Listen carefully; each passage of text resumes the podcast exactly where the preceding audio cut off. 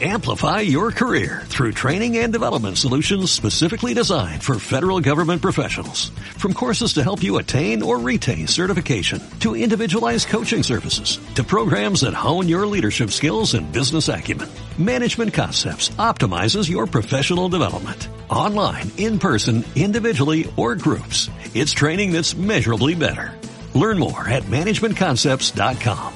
That's managementconcepts.com. Yo creo que es un momento hoy bastante bueno, bastante actual, todo el tema de tipos de interés. Lógicamente, las pérdidas que están acumulando los fondos de inversión, con lo cual sí que es verdad que hay mucha eh, queja, mucho interés, eh, vuestros lectores siempre, bueno, pues también yo creo que en este momento son complicados, con lo cual todo lo que hagamos de, pedagogía está, está francamente bien, ¿no? Y es un poco la idea de, la charla de hoy. Bueno, aquí al final lo importante o lo que ha cambiado o lo que está moviendo los mercados, sobre todo la situación de tipos de interés, esto es la clave. Es verdad que el tema de, lógicamente, la guerra tiene su impacto, pero la clave, si me preguntáis eh, por qué están los mercados financieros como están, eh, ya sabéis cómo están, es, bueno, pues el cambio tan importante que ha habido en los tipos de interés, ¿no? En el gráfico de arriba veis eh, la rentabilidad que tendría una cartera tipo, que siempre decimos de 60-40, un fondo mixto, 60 renta variable, 40 renta fija. Si vemos los últimos, bueno, 20 incluso más años, vemos que este año ha sido el peor. O sea, hasta la fecha de ahora la foto es el peor comportamiento que ha tenido esta cartera, que es la típica mixta que siempre se mide, ¿no? Con lo cual, resultados, bueno, pues extraordinarios a nivel negativo, ¿no? Aquí hay dos partes una parte es la renta variable. La renta variable, bueno, pues ya sabéis que hay caídas en torno al 20% en los índices. Esto tiene que ver con, bueno, lógicamente cuando suben los tipos de interés aumenta la probabilidad de recesión o menor crecimiento económico, las compañías ganan menos dinero, pues está claro que la bolsa tiende a recogerlo. ¿Vale? Eso por una parte. Es verdad que hay otra parte que cualquier activo eh, financiero, cualquier compañía, eh, vale, su valor se, bueno, pues eh, depende de los flujos de caja, de los beneficios futuros y depende a qué tasa lo, lo, traslades a valor presente. No es lo mismo tener una tasa de un 0 o un 1 que una tasa como la que tenemos hoy. ¿no? Estos son los dos impactos en renta variable, que yo creo que es bastante extendido, eh, entendido, bastante claro que, bueno, pues eh, tal y como la situación tenemos ahora, pues haya estas caídas del 20%. Ya veréis si es oportunidad o no en, en, en, próximamente los próximos minutos. Y después está la parte de la renta fija, que es un poco la más desconocida la que, bueno, pues el mercado no estaba acostumbrado a tener estas caídas incluso para los perfiles conservadores, ¿no? Es un poco aquí la, clave donde hay más disparidad, eh, donde es el cliente conservador que va perdiendo por primera vez en, mucho tiempo, eh, en una situación además donde tenemos récord de volumen de depósitos, bien, según el Banco de España, eh, habéis visto, o sea, hay muchísima liquidez en el sistema, y es verdad que creemos hoy, y un poco la charla de hoy, es que hoy por primera vez en mucho tiempo hay una alternativa muy clara para invertir para esos perfiles eh, conservadores. Bien, eh, entonces vamos a ver cómo eh, podemos trasladar esto que estoy comentando o cómo lo puedo razonar. Bien, esto es la situación de tipos de interés, que nadie piense que los tipos no van a seguir subiendo. Ayer tuvimos la FED, estas son estimaciones antes de, de la reunión de ayer de la FED, que no cambia mucho, a pesar de lo que veáis un poco en los mercados, en el día a día, un poquito más bueno, pues, eh, pero no, ha cambiado mucho. Sí que es verdad que la determinación por subir tipos de interés, pues queda bastante clara. Ya lo vimos hace eh, un mes y ayer volvió a repetir. O sea, tampoco grandes novedades ahí. Para que veáis un poco, la idea es que los tipos se vayan al cuatro y medio, quizá después de ayer al 4,6 eh, próximo año. O sea, que esto va a seguir subiendo. Eh, y eso, bueno, pues que quede un poco claro. Y ahí sería un poco el techo de subida de tipos según lo que descuenta el mercado hoy. En Europa es diferente la situación. En el gráfico ahí veis un poco hasta dónde van a subir los tipos y el número de subidas. Pues ahí estamos hablando de un techo para el año que viene, niveles del 2,6, ¿no? Con lo cual, cuando la gente pregunta, oye, Euribor va a seguir subiendo a corto plazo, los tipos van a seguir subiendo seguro, eso ya sabe el mercado, ya veremos hasta dónde, pero, pero desde luego, eh, a corto plazo, eh, que va a haber subida de tipos, esto es un tema claro que deberíamos tener, eh, bueno, pues todos, desde luego, eh, en mente. O sea, no, no hay. Eh, oye, qué posibilidades hay de que no suban? Bueno, pues, pues yo creo que ninguna. Pero la economía se cae, bueno, ya, pero es que la Fed ya ayer eh, bajó estimaciones de crecimiento económico para el año que viene a Estados Unidos al 0,2, si no recuerdo mal, y aún así te dice que va a seguir subiendo tipos. Con lo cual, tengamos esto claro. ¿Vale? Em, ¿Qué es lo que pasa aquí? Eh, ¿O cuál es un poco la clave que hay que diferenciar y hay que intentar explicar? Eh, por lo menos de renta 4, por lo menos en mis fondos, ¿vale? Eh, renta 4 Pegasus, Renta 4 Nexus, que son los dos fondos que, gestiono. ¿Qué es lo que estamos haciendo? ¿Qué estrategia o qué es lo que pensamos? Sí que pensamos que los tipos van a subir, tienen que subir, la inflación tiene que bajar, pero si me preguntáis en el próximo ciclo económico qué tipos vamos a tener, eh, pues yo creo que no deberían ser muy altos o no muy diferentes a lo que hemos tenido 2010-2020. Bien, esto es un poco la clave. Una cosa es que los tipos a corto plazo suban y otra cosa es que qué tipos de interés aguanta la economía en el próximo ciclo. Bien, esto es un poco la clave y por esto lo que estamos haciendo, esto es lo que está un poco virando nuestra estrategia bien que el cambio que hemos hecho desde principio de año, donde es verdad que teníamos bastante liquidez, eh, llevamos unos años donde no sabemos dónde invertir, sobre todo para los inversores conservadores, lo teníamos complicado porque los tipos eran cero negativo, y hoy esa situación no es. Hoy tenemos muchos activos que nos dan una rentabilidad y que queremos que son atractivos, que da una rentabilidad de un 3, de un 4, de un 5, de un 2, ya depende un poco el plazo y el riesgo. Pero que quede claro que sí que hoy consideramos que el mercado ha cambiado radicalmente. Y lo digo porque no creemos que los tipos eh, que a corto plazo van a subir, pero que no pueden subir mucho en el próximo ciclo. ¿Vale? Es decir, ¿podemos tener los tipos al 3, al 4% en los próximos años? Bajo nuestro punto de vista, no. ¿A corto plazo van a subir hasta el 2, 2,5, 3 podría ser? Bueno, eso ya lo tenemos eh, algo más complicado, puede ser. Pero que cuanta más probabilidades que suban los tipos a corto plazo, más probabilidades de que haya recesión en el medio y largo plazo. ¿Vale? Y eso es un poco la idea que queríamos eh, diferenciar, que queremos transmitir y por eso estamos invirtiendo incluso en algo en plazos más largos. El tipo swap que veis ahí en Europa, eso nos mira un poco el tipo de referencia, ¿vale? Para el mercado de crédito, es decir, el bono de Telefónica, el bono de Grifols, pues eh, tiene una TIR que se descompone de este tipo, tipo swap, el plazo, 10 años, 5, 2, lo que sea, más un spread. Spread que, bueno, como sabéis, también está cerca de valores máximos, ¿no? Entonces, aquí lo que decimos es que, bueno, pues estos tipos swap de 10 años no deberían subir mucho más de esos niveles del 2,6 en el que está, ¿vale? Estamos hablando de a medio largo plazo, a 10 años. ¿Qué es lo que es más punitivo? La foto hoy, si veis los bonos largos, es lo que está sufriendo más, pero si me preguntáis de aquí a futuro, creemos que hay que empezar a incorporar, no digo toda la cartera, pero parte de la cartera con eh, bonos ligados a mayor plazo. ¿Vale? Eh, esa es un poco la idea. ¿Por qué decimos esto?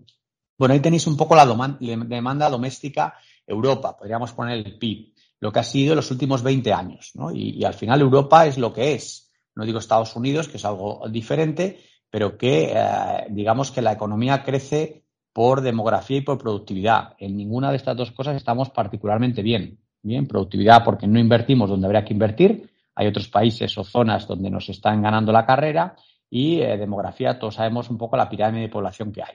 Entonces, si miramos los últimos 20 años, podéis ver que el crecimiento de la demanda doméstica está a niveles del 1, 1,5, no más. Eh, bien, hay momentos que ha habido algo más, pero después has tenido crisis muy importantes. Entonces, esto no da para que tengas unos tipos medio plazo del 3-4%. ¿vale? Y eso creemos que seguirá así.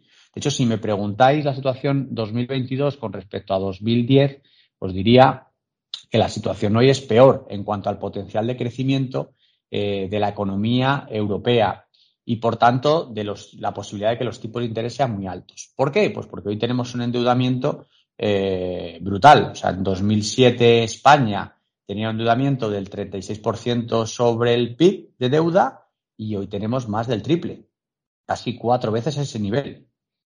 Bien, y eso es una mochila que, como todos sabemos, o sea, no hay que ser profesor de Harvard para saber que cuando tienes mucha deuda, pues tienes que pagarla, con lo cual parte de tus ingresos tienen que ir a pagar deuda eh, y tienes menos potencial de crecimiento, como cualquier familia. Esto no se ha notado mucho hasta ahora porque, claro, es que la deuda pública, España se ha financiado al 0, al 1, al 0,5, pero en el momento que los tipos suban, como están subiendo, pues ahora las nuevas emisiones son a tipo mayor. Y no nos olvidemos que no tenemos una deuda X, sino que tenemos una deuda que es más del triple de lo que teníamos en 2007. Digo España, pero es un tema generalizado en Europa. Con lo cual, esto si cabe más lo que hace de alguna forma escapar el potencial de crecimiento de la economía europea y de los tipos de interés. O sea, imaginaos unos tipos de interés al 5% durante muchos años. ¿Cuánto del, del gasto público se tiene que ir a pagar intereses? Y hoy no lo estamos notando. Bien, eh, entonces hace que la economía se caiga y otra vez los tipos para abajo y la inflación para abajo. Es un poco el razonamiento eh, que tenemos detrás eh, y el que queremos transmitir y el que, bueno, nos sorprende que se haya hablado de deflación, japonización de la economía de los la última década, diría Europa, de que siempre se ha hablado de los tipos, ¿no? Y, y que ahora se esté hablando del escenario totalmente contrario. Bien, entonces yo creo que no ha cambiado tanto, ni, ni tampoco creemos que tenga que haber tipos al menos 0,5 como ha habido, pero, pero tampoco tipos del, del 4%, porque lógicamente la economía no, no lo aguanta. ¿Vale? Es verdad que algunos me diréis, bueno, ya, pero es que la inflación, en los últimos 10 años no ha habido inflación y ahora sí que ha habido inflación, totalmente de acuerdo, y por eso creo que los tipos a corto plazo tienen que subir. Es verdad que hay inflación, dos matizaciones. Uno, la inflación viene por oferta o viene por demanda. Es decir, viene porque ha habido un problema en la oferta, eh, petróleo, electricidad, derivado de la guerra, semiconductores y no hay la oferta que tenía que haber. Bien, eso está claro que está impactando, todos lo sabemos, el precio de electricidad, petróleo y demás, con lo cual algo por oferta está y es verdad que también hay algo que es por demanda, es decir, hay un exceso de demanda para oferta, es decir, eh, la economía va muy bien, hay eh, dinero hasta ahora, yo creo que la película puede cambiar y cuánto es por oferta y cuánto es por demanda. Y esto es clave para, los bancos centrales. A la hora de atajar la inflación, no es lo mismo que la economía esté muy sobrecalentada, haya un exceso de demanda, que ahí los tipos de interés, lógicamente, tienen que subir con más fuerza, a si es por tema de oferta. Diría que eh, hoy pues tenemos las dos situaciones. Quizá en Estados Unidos hay más problema de demanda que de oferta, quizá en el IPC de eh, Europa hay más problema de oferta que de demanda.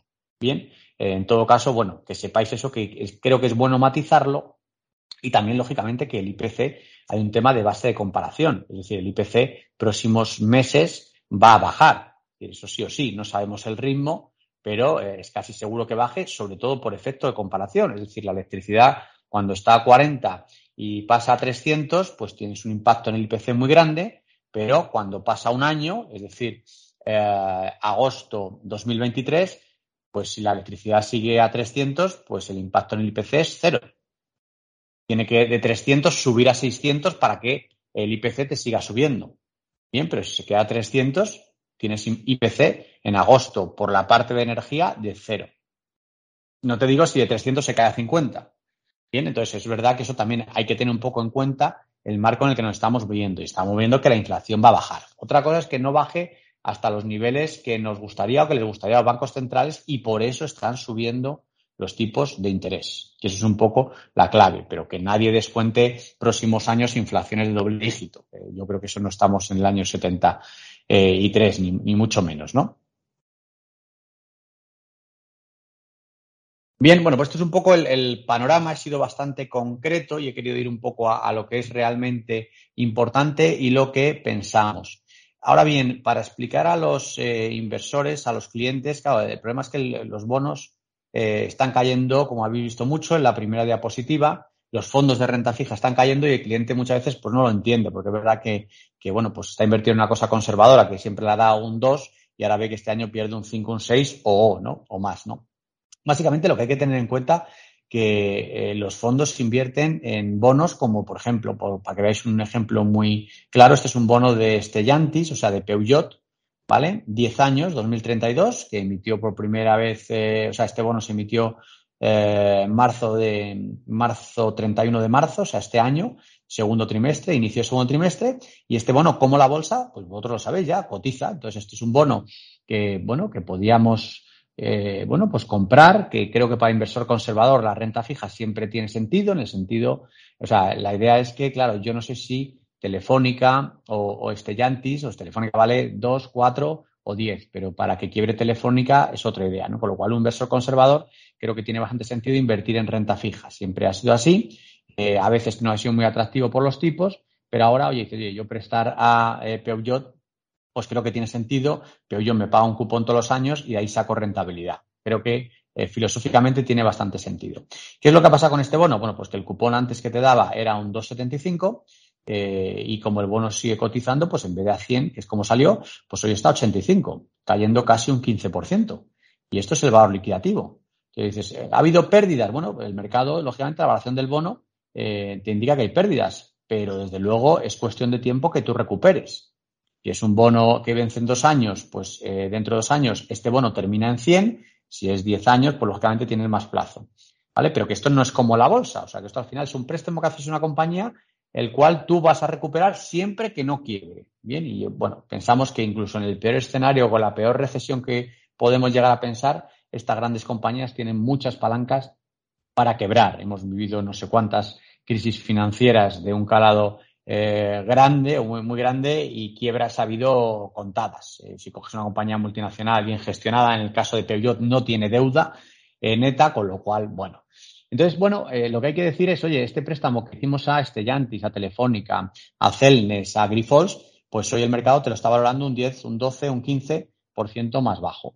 Bien, tú sigues cobrando tu cupón, porque lo sigues cobrando, y lo único, bueno, pues tener en claro, dice, oye, ¿puede caer más? Bueno, puede caer más, pero no nos olvidemos que aquí no es renta variable, que esto termina en 100 si es que no quiebra. De hecho, desde estos niveles, hoy el mercado ofrece eh, creemos, eh, bueno, por rentabilidades muy atractivas. En el caso de este bono de estudiantes, eh, ofrece un 4,65, bien, que es la diferencia entre el cupón que nos paga todos los años, que nos sigue pagando, y de, de 85 que está hasta 100, pues nos da esa diferencia. Es decir, si hoy quieres comprar un bono de estudiantes, oye, pues tienes un 4,65 al año, que no está nada mal. Bien, que ahora estamos viendo alguna oferta de bancos, pero nadie te llega a pagar un 4,65. ¿Vale? Puedo poner estudiantes como podría poner Celnes o eh, igual Banco Santander, Endesa, o sea, así que el mercado hoy eh, diría que está bastante atractivo. Y un fondo de inversión, que en el caso, por ejemplo, de Pegasus, pues tenemos 70 referencias, pues bueno, pues tenemos de todo. O sea, tenemos compañías eh, buenas, algo con algo más de deuda, con no ninguna deuda, de todo un poco. Y esto pues nos va dando una TIR de la cartera bastante interesante. Uno nos paga un 4, otro nos paga un 3, otro un 7, bueno, pues un poco eh, depende. Pero por eso te digo que hoy, contrariamente a lo que está pasando y el miedo de los inversores conservadores y un poco la idea aquí, a ver si logro eh, convenceros a vosotros o, convencer a los inversores o lo que intentamos, bueno, intentamos hacer, ser proactivos.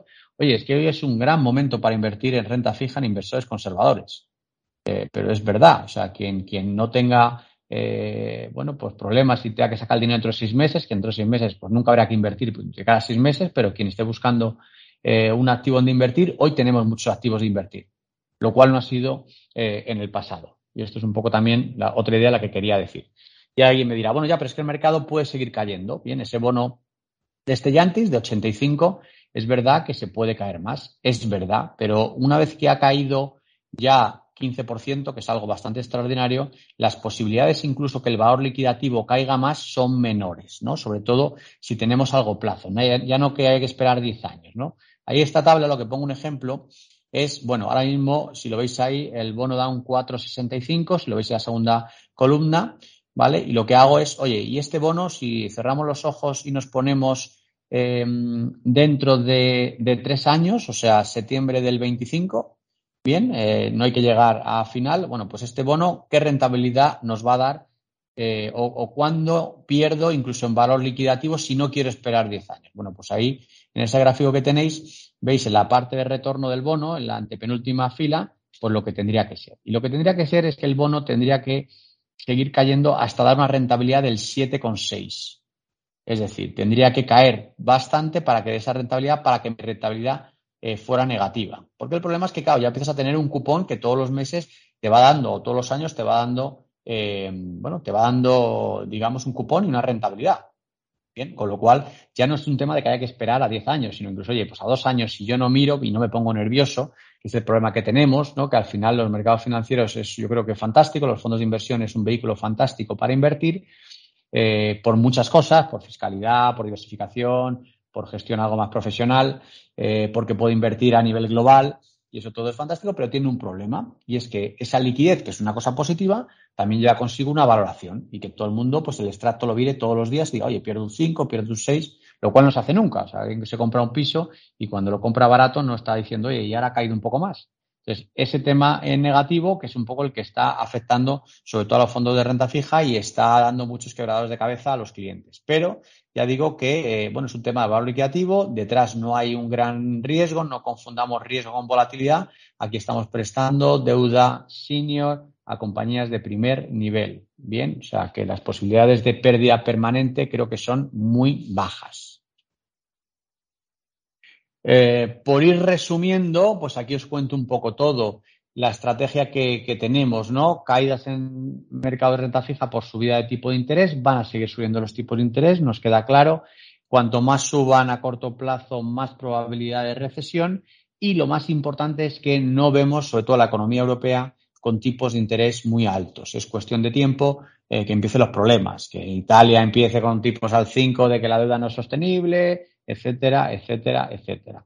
¿Vale? Entonces, por eso nosotros sí que eh, estamos recomendando y hemos pasado de una liquidez importante a principios de año, en torno al 30%, a tener una liquidez eh, menor, eh, bastante menor hoy, pues porque vemos muchos activos interesantes. Y es verdad que no veo que los tipos vayan a ser muy altos, como he dicho, porque un poco el lado negativo de mi exposición sería, oye, pero yo creo que los tipos van a subir al 4%. Bueno, pues entonces en ese caso sí que tendríamos que estar en liquidez. Y alguien me dice, oye, yo creo que dentro de dos años van a estar al 4%.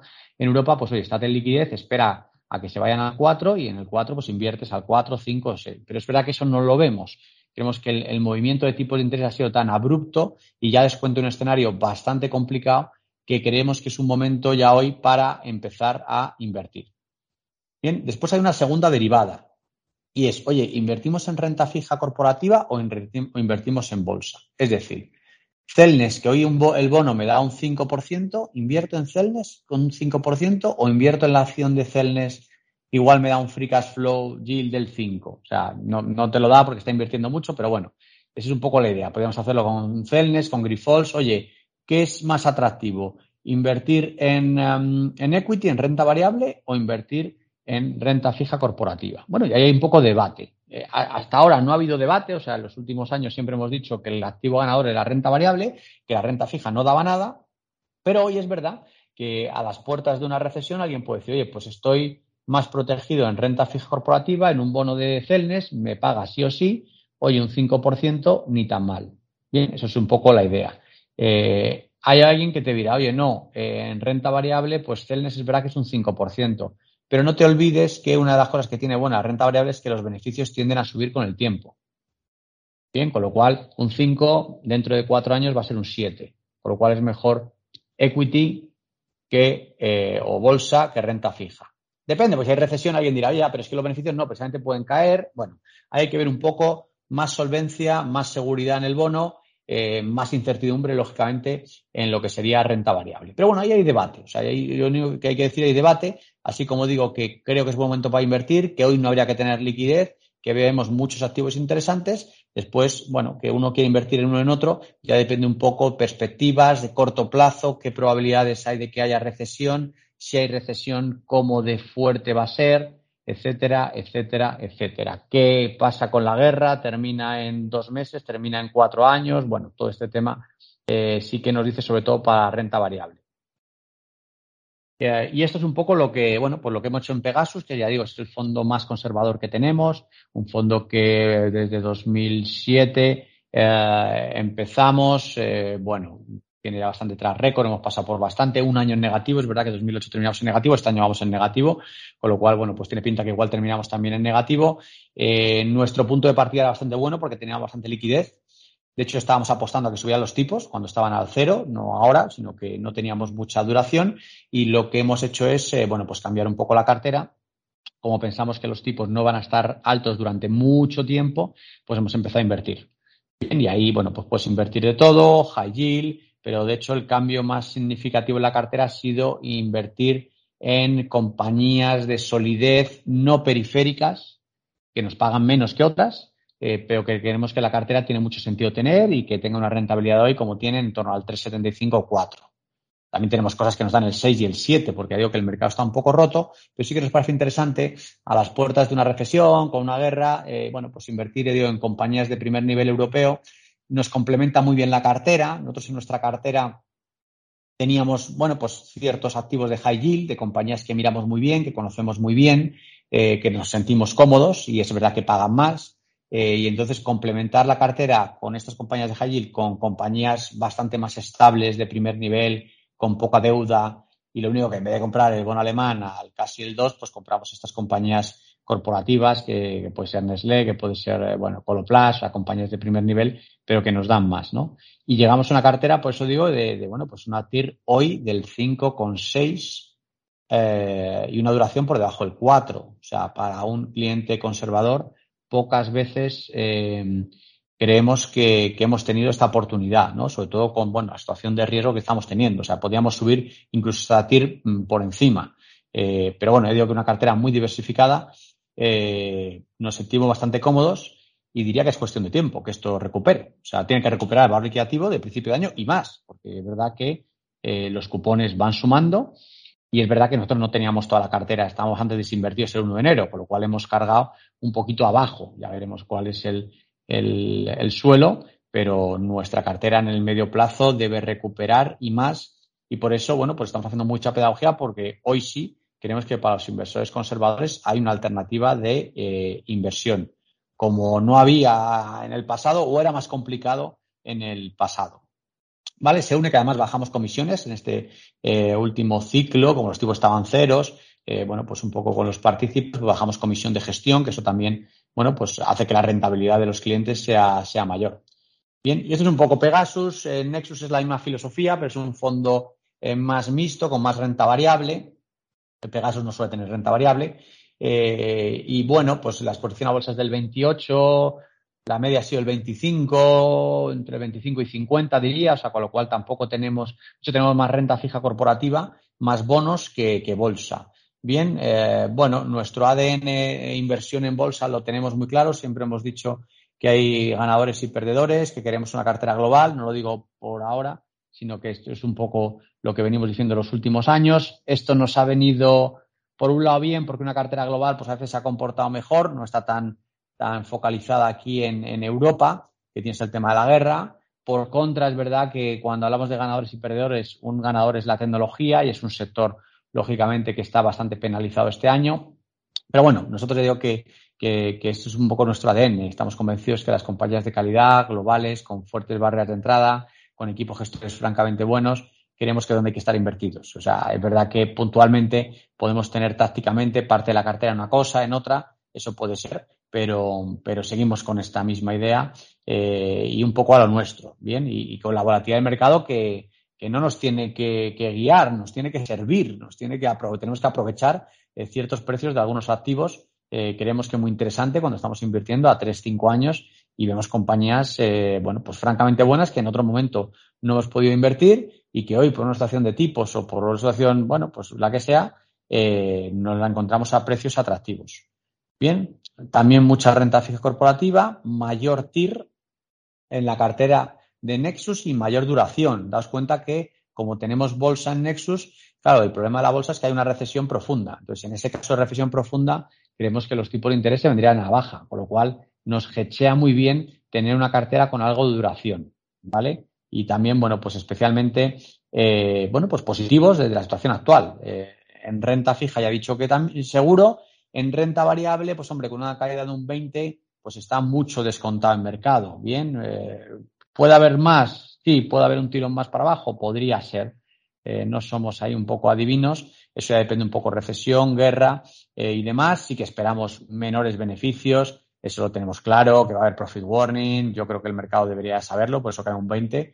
Eh, pero a veces nos sorprendemos de que la compañía guía menores beneficios y, tenga un impacto negativo en mercado. Está claro que las compañías en 2023 creemos que no van a ganar lo que muchas veces el consenso analistas piensa. O sea, pero, pero eso yo creo que debería estar un poco incorporado en mercado. Y lo que pasa es que algunas de estas compañías, incluso ganando mucho menos, o pensando que va a ganar menos de lo que piensa el mercado, pues aún así todavía nos sale que es atractiva. Entonces, bueno, eso es un poco otro debate y, ya digo que no queda o no creemos que quede mucha caída, pero de momento, bueno, la posición de Nexus para clientes inversores moderados es esta, ¿no? Y, sobre los bonos, pues no tenemos ninguna duda que es cuestión de tiempo. Estos son nuestros campeones globales, hay un poco de todo, comida a domicilio, eh, que le han pegado muchísimo, como sabéis, tema de semiconductores, compañías chinas, software, ciberseguridad, de todo un poco. Eh, y esto ya es un poco Pegasus y Nexus desde el lanzamiento, pues ahí lo veis, casi cinco, y la foto fea, desde luego en Pegasus, pero bueno, eso es cuestión de tiempo que recuperamos, ya digo, eh, mirando las cosas con perspectiva, siempre ha habido bajadas y, las subidas suelen ser igual de grandes y en este caso es que tampoco tenemos una situación de mucho riesgo. la, duda que tenemos es que queremos que los tipos no van a subir o nuestra principal estrategia es que no vemos tipos al 4 o 5 en Europa. Esa es un poco la, idea que tenemos. Eh, bien, y, creemos que hoy, y desde luego con la inflación, sí que hay que invertir y es bueno, un activo desde luego muy interesante eh, para invertir hoy. Nexus, pues igual, un poco inversores más moderados, con algo más de riesgo, algo más de bolsa, eh, y son muchos años. digo, la foto es fea hoy, pero igual te presentas dentro de dos años y, y la foto cambia. En todo caso, sí que eh, más allá de los movimientos que hay a medio plazo, eh, tener en cuenta que cuando bueno hay caídas, las recuperaciones son bastante altas y en el caso de Nexus, cuando veo un poco la rentabilidad potencial, ya la tenemos al 6%, significa que ya tenemos un 0,5 de rentabilidad que todos los meses por estar ahí lo tenemos. Bien, que vamos cobrando cupones poco a poco, con lo cual esto se debería empezar a, a ver en, en el valor liquidativo. Amplify your career through training and development solutions specifically designed for federal government professionals. From courses to help you attain or retain certification, to individualized coaching services, to programs that hone your leadership skills and business acumen, Management Concepts optimizes your professional development. Online, in person, individually, or groups. It's training that's measurably better. Learn more at managementconcepts.com. That's managementconcepts.com.